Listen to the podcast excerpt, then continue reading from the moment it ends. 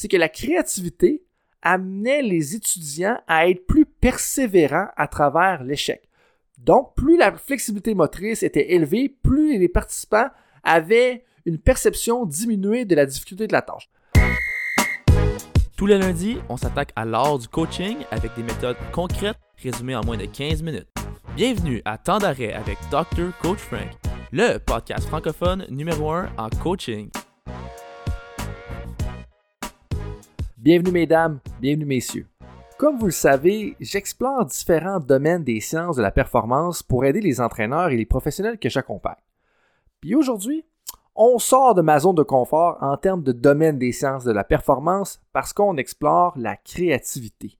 Donc, l'épisode d'aujourd'hui va être utile pour toi si tu travailles dans un domaine qui est rempli de nuances de gris si c'est pas tout noir, si c'est pas tout blanc, si c'est toujours une multitude de réponses que tu peux générer, c'est-à-dire qu'il n'y a pas une réponse exacte pour chaque problème, mais ça va définitivement t'aider. Puis plus particulièrement vers la fin, si tu es un coach sportif dans un sport d'invasion, donc le hockey, le football, le soccer, le rugby et le basketball, par exemple, ça va certainement être utile parce qu'on va répondre à deux questions principales. Qu'est-ce que la créativité? Puis c'est quoi les effets de la créativité sur la performance? Eh bien, selon ce que j'ai compris de l'article publié par l'équipe de chercheurs et de chercheuses de Florida State University, la créativité, c'est d'être capable de générer beaucoup de solutions qui sont tout autant variées face à un problème donné. C'est-à-dire qu'on d'un, on a plusieurs solutions au problème, mais les solutions entre elles sont différentes une de l'autre, donc ils ne sont pas tous les mêmes. Puis pour moi, ça veut aussi dire qu'un athlète créatif, c'est quelqu'un qui voit trois solutions pour, par exemple, battre la zone de l'autre équipe, tout en étant capable de peut-être chacune de ces solutions d'offrir comme trois variations à chacune de ces solutions-là. Puis ça, pour moi, c'est un athlète créatif, puis c'est ça la créativité, selon ce que j'ai compris. Bon, tout ça, là, ça part de où? Mais ça part de l'équipe de recherche ou l'équipe scientifique de Véronique Richard, qui voulait en savoir plus sur l'impact de la créativité motrice et la créativité cognitive sur la capacité d'adaptation des individus quand ils font face à l'échec. C'est-à-dire, quand le monde se plante, c'est quoi le rôle de la créativité là-dedans?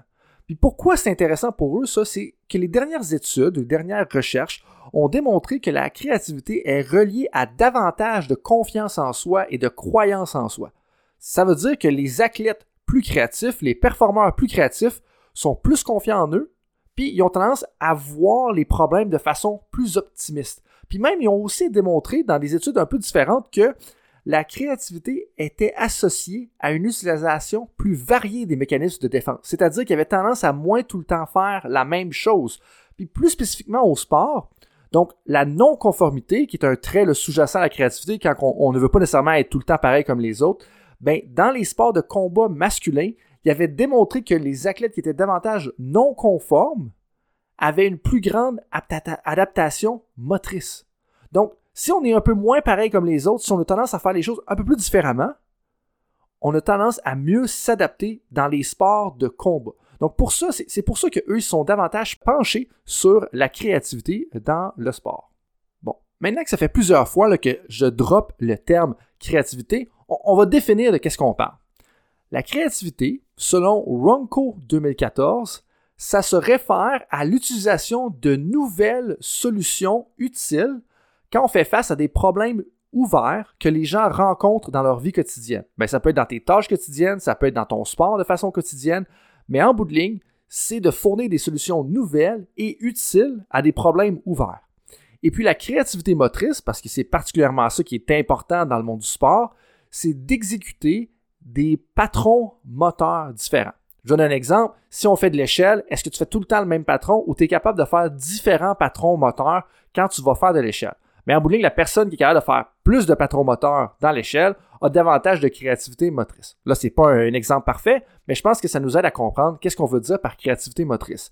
Mais vous êtes probablement capable de transposer ça exemple, au défenseur au hockey qui va se défendre de l'attaquant sur le long de la bande, au demi-défensif au football ou le receveur au football dans des situations de 1 contre 1. comment est-ce qu'ils vont réussir à battre justement le, demi-défensif ou bien le demi-défensif va réussir à couvrir le receveur, ben ça prend une certaine créativité motrice pour être capable de pouvoir suivre ces gens-là parce que les trajets sont pas tout le temps les mêmes. Et puis, un autre concept qui est important dans la créativité, c'est l'habileté à penser de façon différente. Donc, le terme officiel, c'est pensée divergente. Puis ça, c'est l'habileté à générer plusieurs euh, idées alternatives. Donc, de pas tout le temps donner la même famille de choses.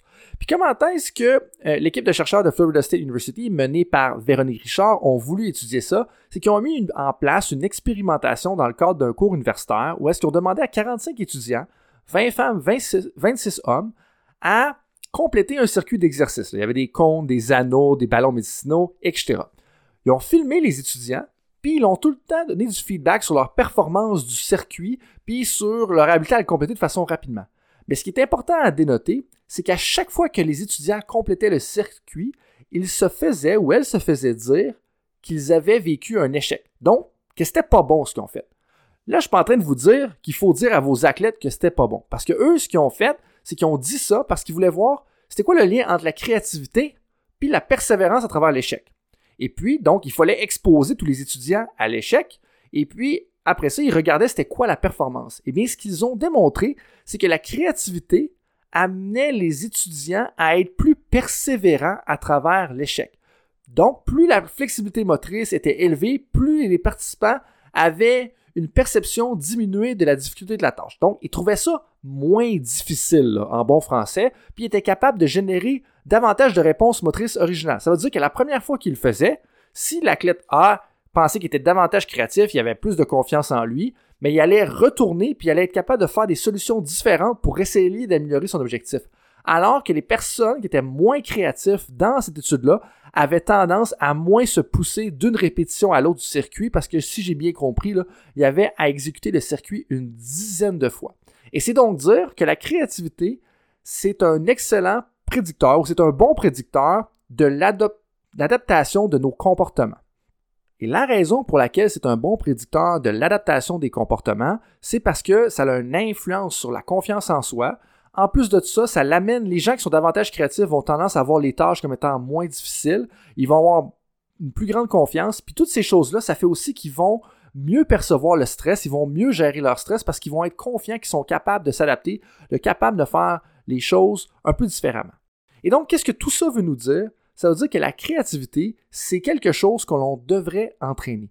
Mais aussi, ce qu'ils ont ressorti de l'étude, c'est que la créativité, c'est une habileté spécifique à un domaine. C'est-à-dire que la créativité motrice, puis la créativité cognitive, donc la créativité de tes pensées, puis la créativité avec ton corps, c'est pas la même chose. C'est des habiletés spécifiques. Et donc, si on veut que les athlètes soient capables de penser à des nouvelles solutions, exemple un carrière quand il va lancer un ballon ou quel type de décision il va devoir prendre quand il va faire face à telle couverture de zone, bien, être capable de penser à la bonne décision, c'est pas la même chose qu'être capable de faire une décision. Donc, il faut entraîner les deux aspects parce que c'est pas gouverné par le même système. Tout ça ensemble, qu'est-ce que ça veut dire? Bon, on parle bien entendu du concept de créativité motrice, ça, ça fit dans le côté de votre savoir interpersonnel, principalement dans la préparation mentale slash la psychologie. Et la règle générale à retenir dans tout ça, c'est que les individus qui sont davantage flexibles dans leur créativité seront davantage persévérants face à l'échec. Et donc, si on retient bien le principe ici, je pense que c'est très important maintenant d'entraîner la créativité dans les personnes qui sont dans votre équipe, dans votre entourage professionnel. Comment est-ce que vous pouvez faire ça, principalement du côté du sport? Mais une des premières choses que vous pourriez faire, c'est de faire un circuit d'échelle. Ce que ça veut dire, c'est que vous demandez à un de vos athlètes, par exemple, on va demander à Victor de se mettre en avant de l'échelle, de compléter l'échelle au complet en faisant un type de jeu de pied qu'il est confortable avec puis que lui il connaît.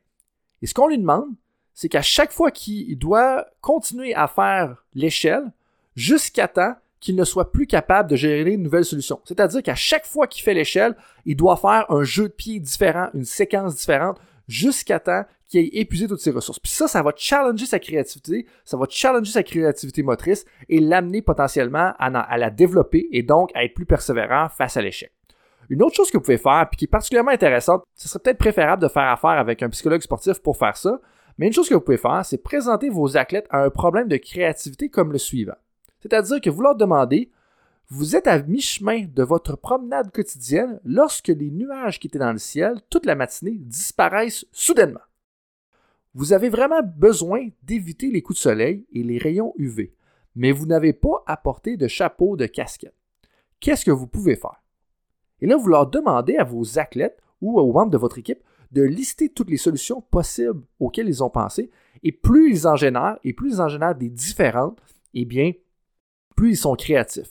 Et avec le temps, ben, on veut les entraîner, les encourager à générer de différentes solutions.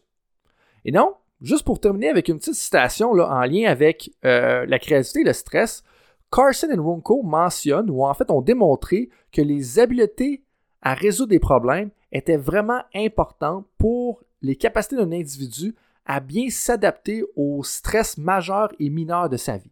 Et donc, la créativité, oui, ça a un effet sur la persévérance à l'échec, ça a un effet sur la résolution de problèmes de 1, euh, de 2, mais de 3, ça a aussi un effet qui va faire que ça va diminuer la perception du stress ou du moins augmenter la capacité des gens à gérer le stress. Et donc, il y a beaucoup de répercussions positives du stress.